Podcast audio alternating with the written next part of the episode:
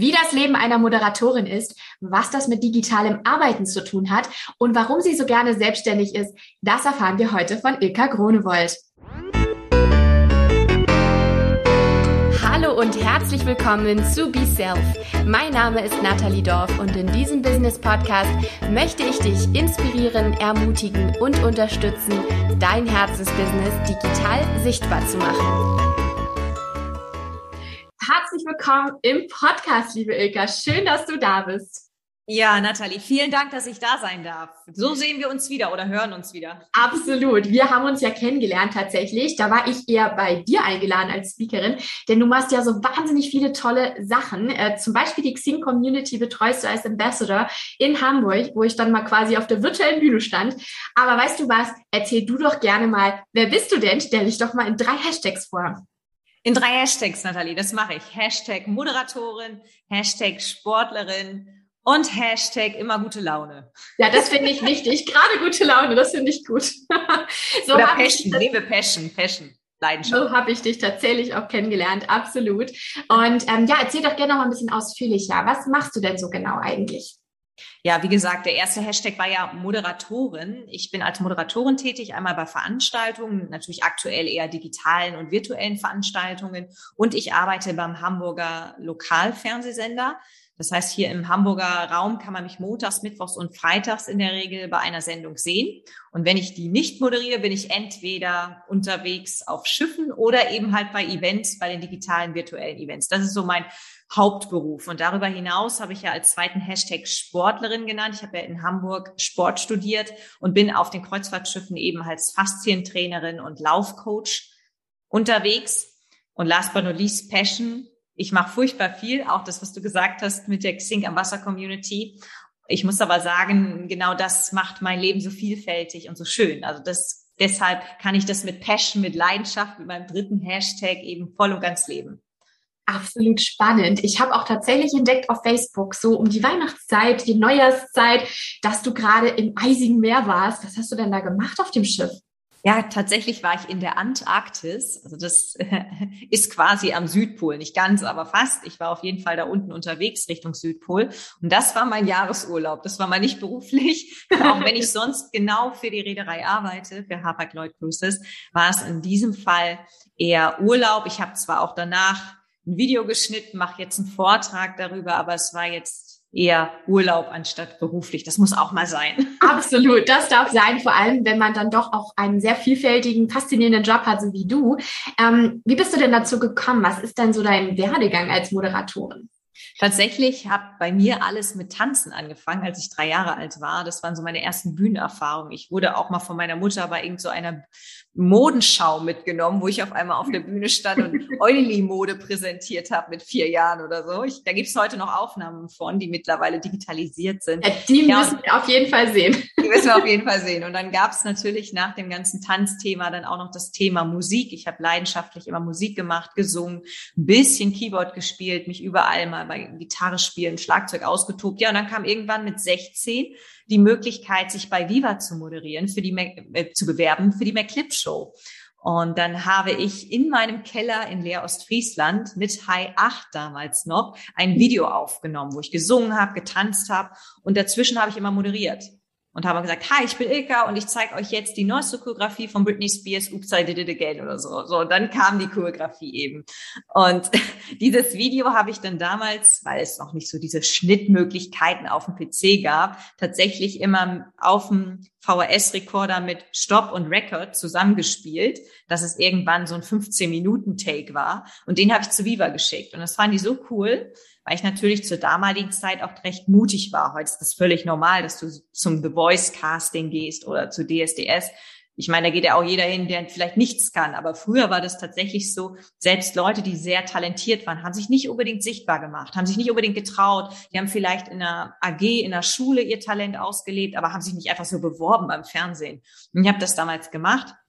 Und dann durfte ich die McClip Show moderieren. Das war eine Show, die jeden Monat von einem Nachwuchs Talent, was auch immer, dann übernommen wurde. Und man hatte immer einen Moderator dann an seiner Seite, so wie Mola Adebisi oder Janine Ullmann. Irgendjemand war dann immer an seiner Seite, so dass man nicht ganz alleine die Show moderieren musste. Aber eine Stunde, das war schon cool.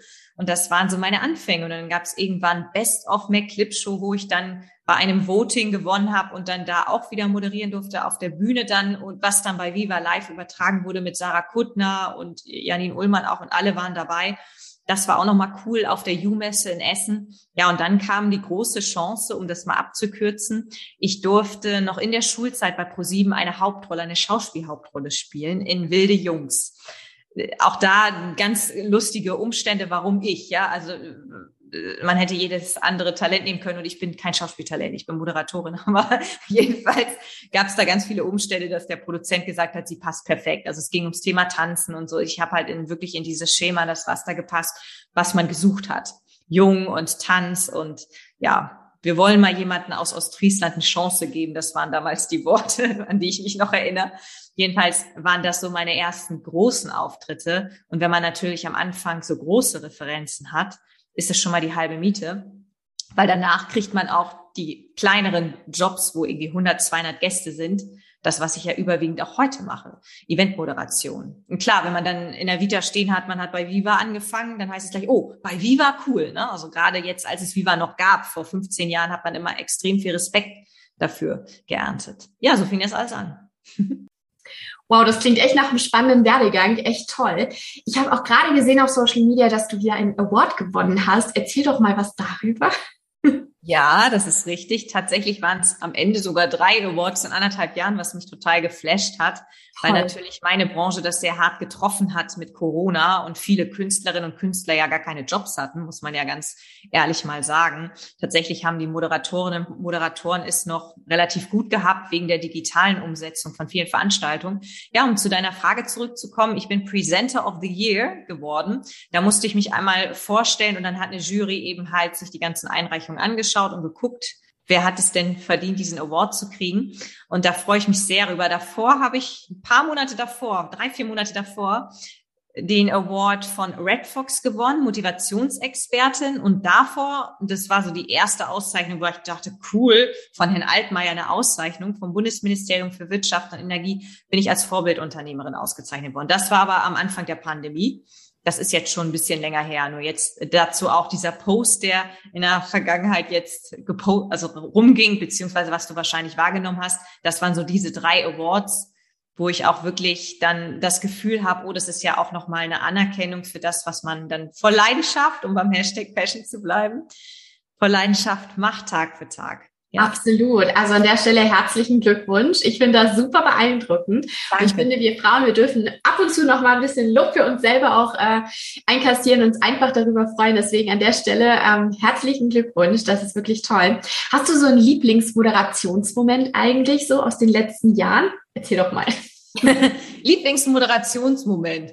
Das ist schwer zu beantworten. Tatsächlich ist es bei der Sendung die Abmoderation. Nicht, weil ich sage, oh, danach ist es ja vorbei. Also das ist jetzt nicht der Anspruch. Nein, tatsächlich ist das das Routinierteste, weil man das halt immer hat und weil man dafür nichts vorher vorbereiten muss. Das kommt aus dem FF.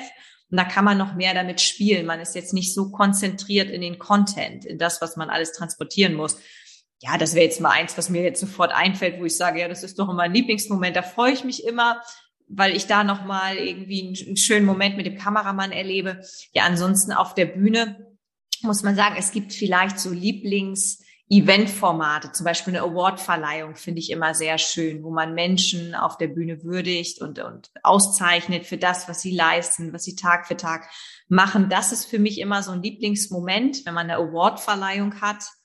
Ja, und wenn man Menschen glücklich machen kann wenn jetzt jemand da steht und mit Tränen in den Augen und egal, ob das jetzt der CEO war, der dazu geführt hat und ich stehe nur daneben oder ob es meine Worte waren, das sind natürlich die schönsten Momente, wenn es um Emotionen geht. Absolut, würde ich auf jeden Fall unterstreichen. Emotionen ist immer wahnsinnig wichtig. Und ja, du hast gerade was Spannendes genannt, nämlich, dass du gerade so das Ende einer Moderation als sehr geübt empfindest und das so dein Lieblingsmoment ist. Ja, aber was ist denn mal, wenn ein Fail passiert? Also gab es dann in der Moderationskarriere mal einen großen Fail, über den du vielleicht mal mit uns plaudern würdest?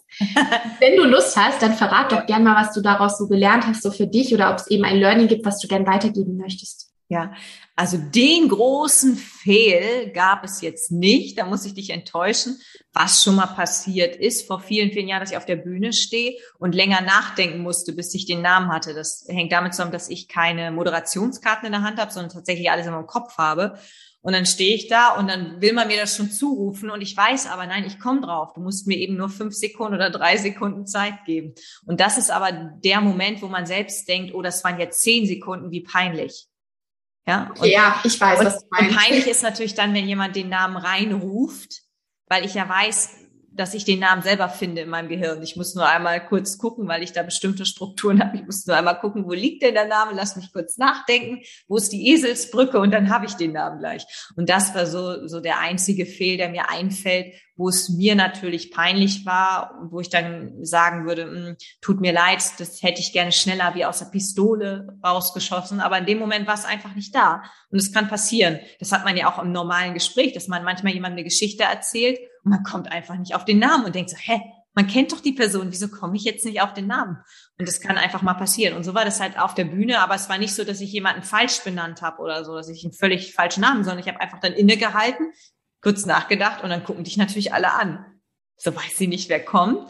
So, und, und ich habe vorher noch mit der Person gesprochen und sie begrüßt mit Vor- und Nachnamen. Ne? Das, das heißt, die Person weiß, okay, die wusste ja gerade eben noch nur meinen Namen. Das kann dann schon mal passieren, wenn man tatsächlich so alles aus dem Kopf herausholt und nicht einen Zettel in der Hand hat, wo der Name vielleicht nochmal steht. Das ist so der größte Fehl. Aber tatsächlich, wenn alles andere rund ist und man professionell ist, freundlich ist und auch das ganze Rahmenprogramm einfach stimmig war. Da nimmt einen das niemand übel. Man ist nur selber dann enttäuscht von sich, dass man den Namen nicht wusste. Und was würdest du sagen, wäre so das Learning draus? Also würdest du dann sagen, hey, komm, ist gar nicht mal so schlimm. Nächstes Mal weiß ich dann den Namen schneller oder was würdest du so daraus ziehen für Schlüsse? Das Learning ist, dass ich mir manchmal sogar einen Namen auf die Hand schreibe. Dann habe ich immer noch keine Moderation, wie in der Schule, dann habe ich immer noch keine Moderationskarte. Aber wenn ich merke, oh, der Vorname, ich könnte ihn mal schnell vertauschen oder der Nachname, ich nehme mir mal so ein ganz plakatives Beispiel Müller und Meier ja, und dass, dass, dass das Herr Müller ist und das ja nicht passiert, dass ich Meier sage, so, weil ich sonst immer Herrn Meier auf der Bühne habe, beispielsweise. So, so, so ein ganz plakatives Beispiel. Sowas hatte ich jetzt so in der Form nicht. Aber um, um das nachzuvollziehen, was ich eigentlich meine. Und dann würde ich mir notfalls das Klein mit einem Kugelschreiber nochmal auf die Hand, dass ich zumindest im Zweifelsfall nochmal ganz kurz draufschauen kann.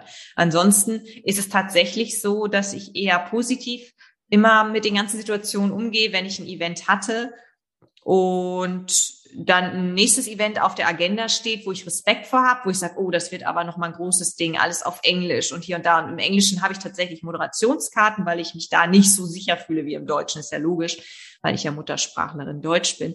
Jedenfalls dann ist es so, dass wenn ich vor einer Herausforderung stehe, dass ich dann immer mich zurückbesinne auf die Dinge, die schon gut gelaufen sind. Also dann suche ich nicht nach Fehlern und sage, oh, vor zehn Jahren ist mal das und das passiert, sondern dann sage ich, Ilka, du hast es die letzten Jahre da auch geschafft in der Situation, du schaffst es jetzt auch. Also ich gehe dann eher positiv daran.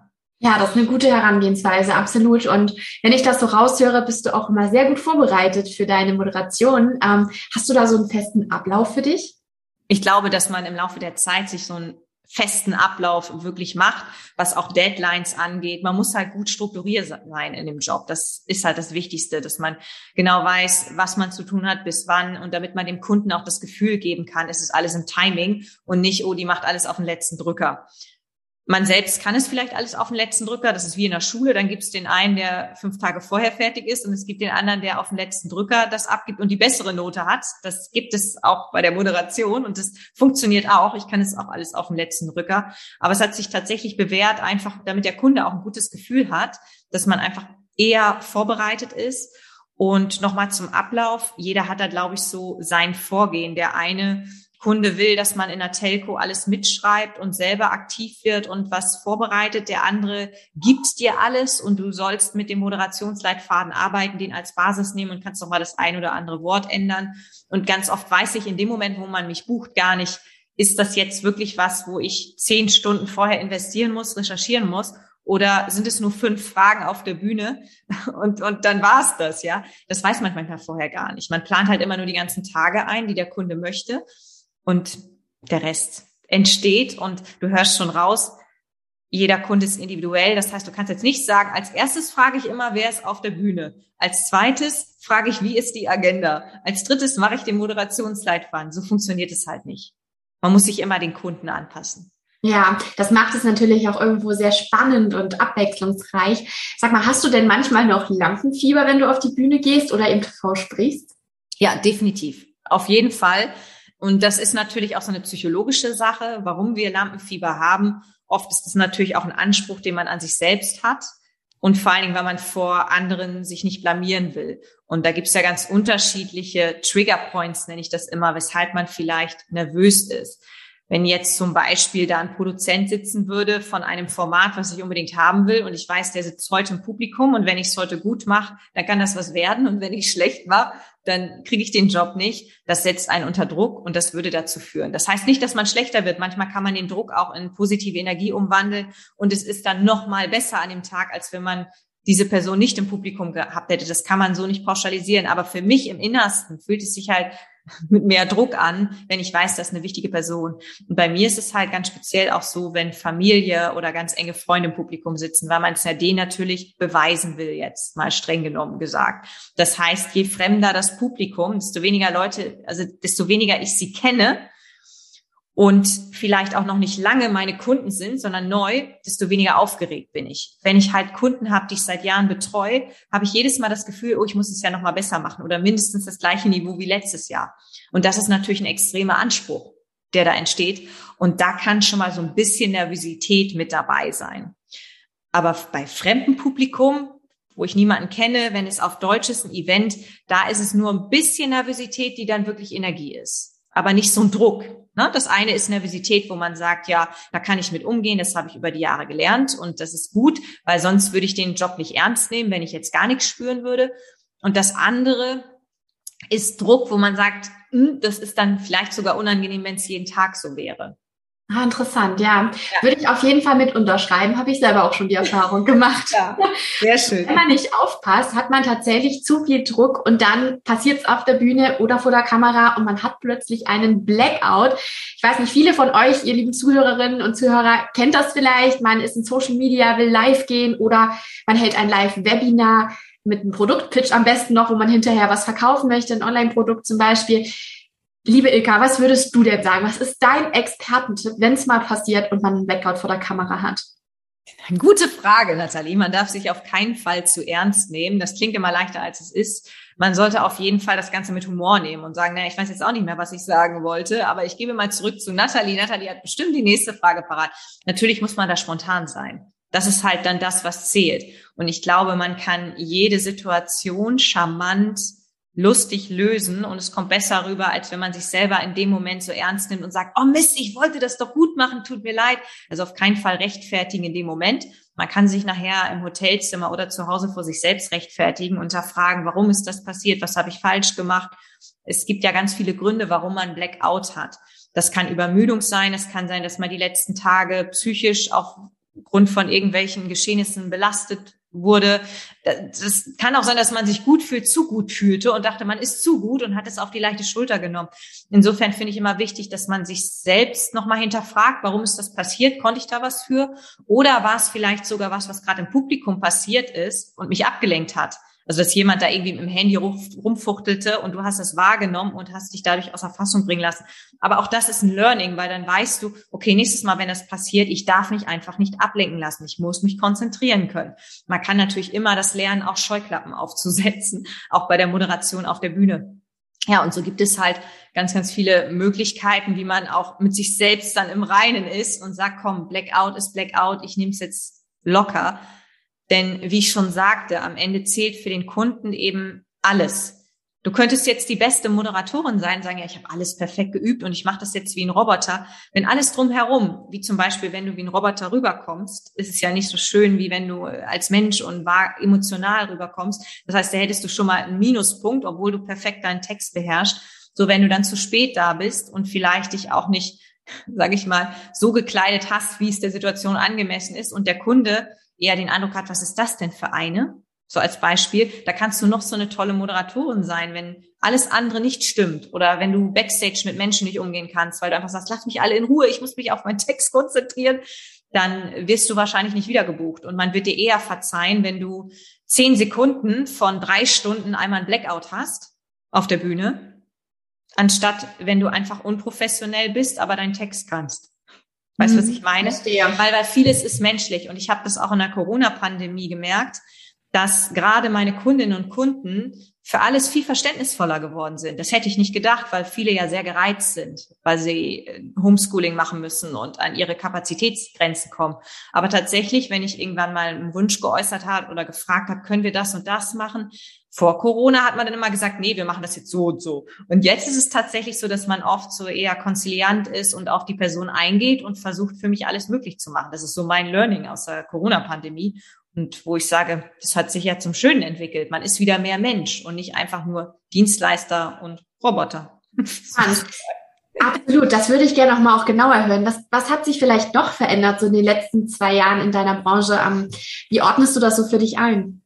Man ist natürlich flexibler geworden, grundsätzlich, dass man auch bei Dingen sagt, die man vorher nicht gemacht hat, ja, äh, das mache ich jetzt einfach mal. Zum Beispiel habe ich für die Köln-Messe Social Media Videos geschnitten mit irgendwelchen prominenten Persönlichkeiten für eine Messe, weil ich den Aufruf gelesen hatte und gesagt habe, naja, okay, das, was Sie da jetzt an Anforderungen haben, das kann ich bedienen. Ich mache das jetzt so, obwohl ich kein Cutter bin im eigentlichen Sinne. Das war jetzt auch vielleicht für einen Cutter zu einfach zu machen, aber den Job habe ich einfach mal angenommen. Das ist jetzt mal ein Beispiel, dass man sich flexibler aufstellt und dadurch dann auch immer was zu tun hat, weil eben halt diese Live-Events ja alle abgesagt worden sind.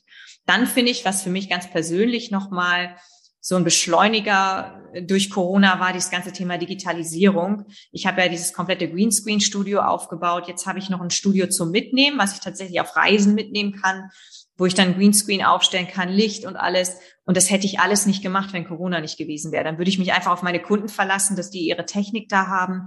Und jetzt ist tatsächlich so, dass ich auch zu Kunden sagen kann, halt stopp, das brauchen wir alles gar nicht. Ich kann alles mitbringen, so Ansteckmikrofon und was weiß ich, wenn es denn mal erforderlich ist. Ganz oft haben wir ja natürlich professionelle Studios und da bin ich auch sehr, sehr dankbar für.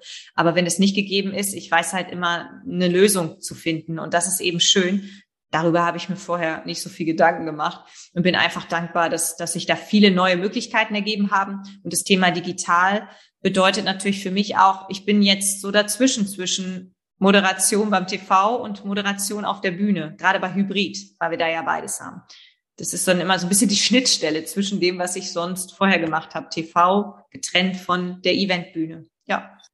Was würdest du denn vorziehen, jetzt so nach zwei Jahren Pandemie, wenn du jetzt da mal ein Resümee ziehst, ähm, würdest du sagen, digital oder offline? Ich glaube digital.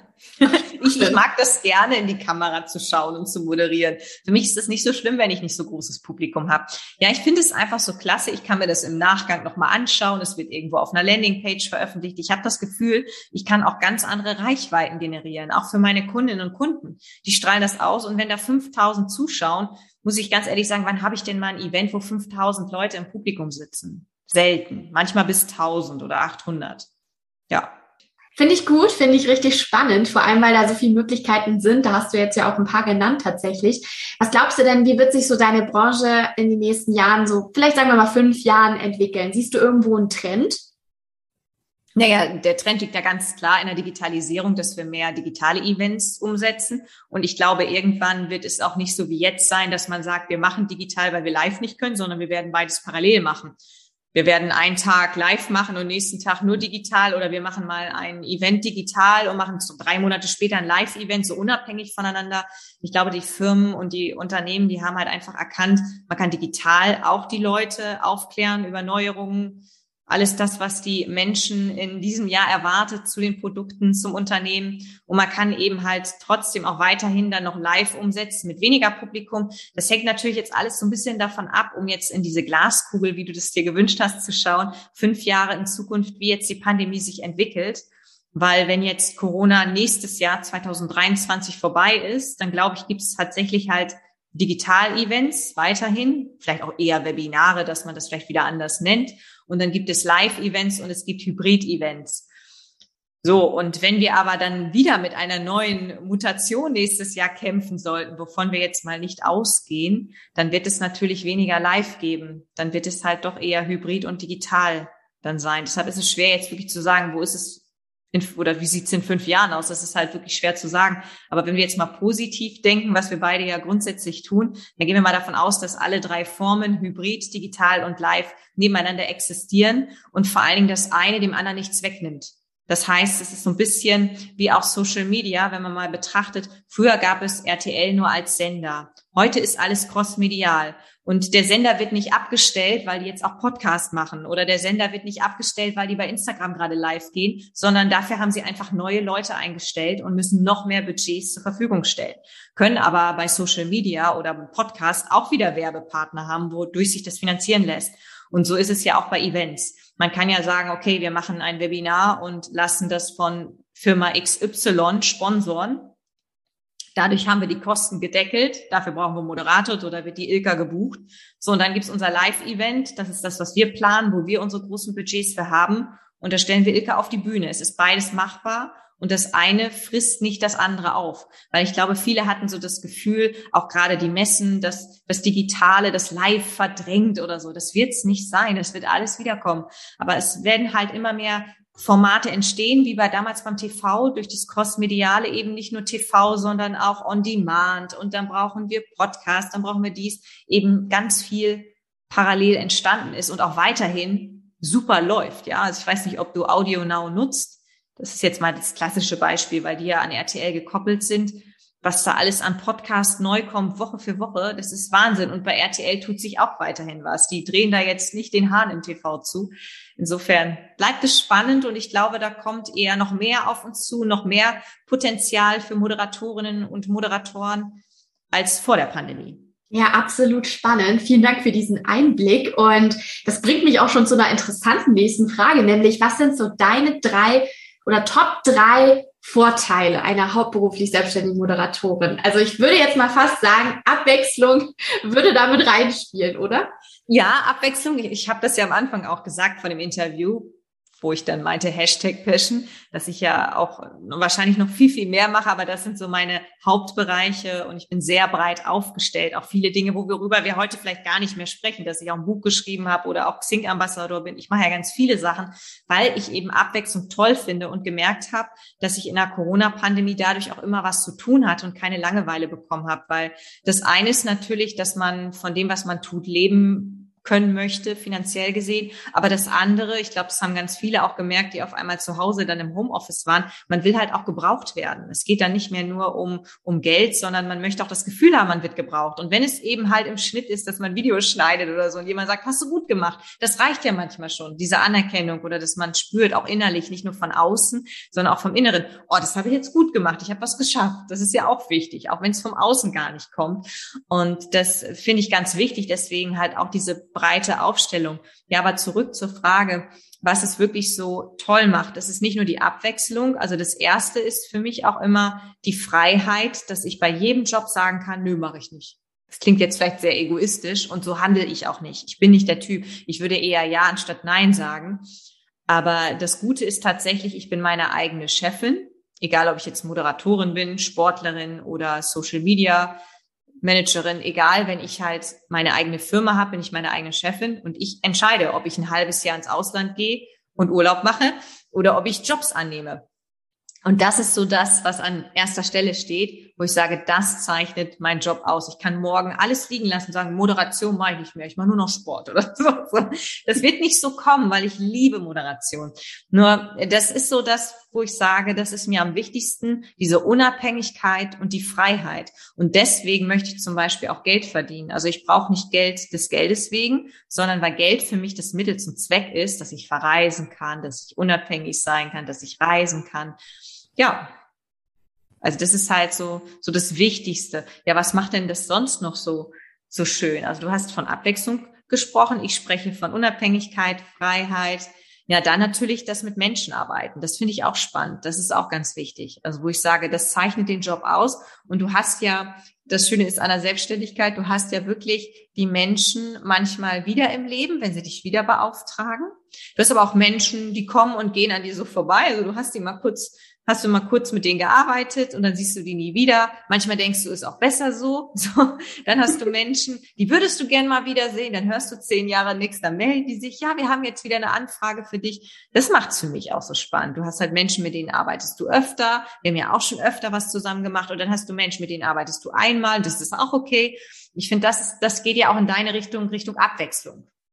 Ja, finde ich auch. Und ich muss sagen, das sind wirklich auch inspirierende Worte von dir gewesen. Gerade so Thema Unabhängigkeit, Freiheit, allein das Thema, warum verdiene ich Geld, warum bin ich selbstständig, finde ich super ansprechend. Und äh, ich würde jetzt gerne mal von dir wissen, so zum Abschluss, gibt es ein Event oder eine Show oder irgendwas anderes, bei der du gerne mal moderieren würdest? Oder vielleicht eine berühmte Person, die du mal in einem Interview ausquetschen wollen würdest? Okay, soll ich zwei Shows nehmen oder tatsächlich nur eine Show? Du darfst gern auch zwei. Okay, wenn du mir jetzt sagst, so was willst du morgen moderieren? Ich finde, wer stiehlt mir die Show ziemlich geil, aber dann möchte ich Elias Mbarek dabei haben und Paulina Roginski, also wirklich die erste Staffel. Die waren in der ersten Staffel dabei und die finde ich super sympathisch, die beiden. Dann würde ich sagen, ich dabei dann haben. die unbedingt mal zuhören hier und äh, sich dann bei dir bewerben. Das wäre dann, wäre dann pro sieben und ich glaube, Joko ist in der Produktion mit drin von Joko und Klaas also Joko Winterscheid, der müsste mich dann anrufen. Also das würde ich gerne, sehr, sehr gerne moderieren. Ansonsten sowas wie Mask Singer, das finde ich auch cool. Das würde ich auch gerne, gerne moderieren. Ja, das sind so die zwei Shows, die ich mir mal rauspicke. Und dann zu Persönlichkeiten, wen ich super sympathisch finde bei der Tagesschau ist Judith Rakers. Ich weiß nicht, ob ich Tagesschau immer machen wollen würde, weil das viele Nachtschichten bedeutet und du natürlich mit sehr viel negativen Inhalten auch da konfrontiert wirst, die du transportieren musst. Das ist nicht Entertainment und alles ist toll und wir sind happy, wie bei Wer steht mir die Show, wo alle lachen und es ist lustig und so. Es ist natürlich was anderes. Da weiß ich nicht, ob das Format für mich interessant wäre, aber es ging ja um Personen. Judith Rakers finde ich ziemlich toll und Barbara Schöneberger. Da suche ich mir jetzt auch mal zwei raus. Und bei den Männern finde ich Günther ja auch ganz cool. Ach super, ja, Günther Jauch hat mich auch meine Kindheit über begleitet bei ja. der Millionär. Ja, genau. Ja, auch Barbara Schöneberger, eine sehr interessante Frau, muss ich auch zugeben. Also interessant. Ich würde sagen, ich sitze auf jeden Fall in der ersten Reihe zum Zuhören und bin gespannt äh, auf deine persönliche Lieblingsshow, die du dann moderierst. Sehr gut, wenn man jetzt mit dir, spannend. genau, wenn man jetzt mit dir zusammenarbeiten möchte, wie kann man dich denn jetzt am besten erreichen? Naja, am besten über meine Website www.ilkagronewold.de. Ansonsten einfach mal meinen Namen googeln, man findet mich sofort. Ja, und dann kann man mir einfach eine E-Mail schreiben oder auf allen anderen Kanälen, von Xing über LinkedIn bis hin zu Instagram, einfach anschreiben. Und natürlich ja. folgen, ganz wichtig. Absolut, das funktioniert aber auch echt super. Wir schreiben ja auch nonstop eigentlich entweder bei den Facebook Messenger oder Instagram. Ich glaube, E-Mail ist bei uns beiden ziemlich out. nee, wobei E-Mail bin ich auch aktiv. Also es ist auf vielen Kanälen viel los, sagen wir es mal so. Finde ich sehr, sehr gut. Und äh, ja, ihr Lieben, wir haben natürlich alle Links von der ICA auch in die Show Notes gepackt. Also da könnt ihr euch nochmal umfangreich informieren und sie gern kontaktieren. Und wir verlinken sie natürlich so, dass ihr mit einem Klick auch ihr folgen könnt. Also unbedingt mal reinschauen. Und ja, liebe Ilka, ganz, ganz herzlichen Dank, dass du heute hier zu Gast warst. Es war wirklich super inspirierend, sehr unterhaltsam auch und inspirierend an der Stelle, dass wir Einblicke bekommen haben, die wir sonst nicht bekommen. Also ganz herzlichen Dank an der Stelle an dich. Ich sage auch vielen Dank, Nathalie, für das Interview. War wirklich cool. Und Dankeschön an alle Hörerinnen und Hörer. Vielleicht hören wir uns ja nochmal. Nochmal ein ganz herzliches Dankeschön an Ilka Grunewold. Als Profi-Moderatorin hat sie heute richtig viele tolle Tipps mit an die Hand gegeben. Und wenn du dich auch wohler fühlen möchtest vor der Kamera, in deinen Insta-Stories, in einem Facebook-Livestream, in deinen Webinaren oder sonst irgendwo, dann lege ich dir jetzt das Freebie ans Herz, nämlich den Videoguide. Den kannst du kostenfrei downloaden über videoguide.mediadeluxe.com. Haben wir die auch in den Shownotes nochmal verlinkt. Und da lernst du Schritt für Schritt, dich wohler zu fühlen vor der Kamera, Techniken wie Mimik und Gestikübungen, was du tun kannst, um dich aufzulockern und selbstsicherer vor der Kamera zu wirken. Denn gerade authentische Videos helfen dir dabei, sichtbar zu werden bei deinen Kunden und diese von dir zu begeistern. Wenn du möchtest, dann solltest du dich auch jetzt schon mal eintragen in die Warteliste für Rising Star. Das ist ja unser Online-Programm, wo wir quasi zusammen mit dir daran arbeiten, dich wohler zu fühlen vor der Kamera und authentisch zu sein. Und unser 30-tägiger Vorkurs, der 30 Tage Starterkurs von Rising Star, geht bald in eine neue Runde. Und genau jetzt solltest du dich unbedingt mal eintragen, ganz unverbindlich und kostenfrei in die Warteliste unter video-warteliste.mediadeluxe.com. Und wenn du da nämlich draufstehst, bekommst du von uns als eine der ersten eine Info mit dem Presale, bekommst einen der wenigen Plätze gleich zu Beginn. Das heißt, du kannst dir deinen Platz sichern noch vor allen anderen und bekommst als Dankeschön auch einen Bonus, also etwas, was es sonst nicht gibt, sondern nur für die Wartelisten Leute nachher. Also unbedingt mal machen, ist wie gesagt völlig unverbindlich und ja, was dir noch helfen kann, ist natürlich auch ein Social Media Strategiefahrplan. Also quasi mit deinen Videos dann sichtbar zu werden und über Social Media auch wirklich Kunden zu gewinnen.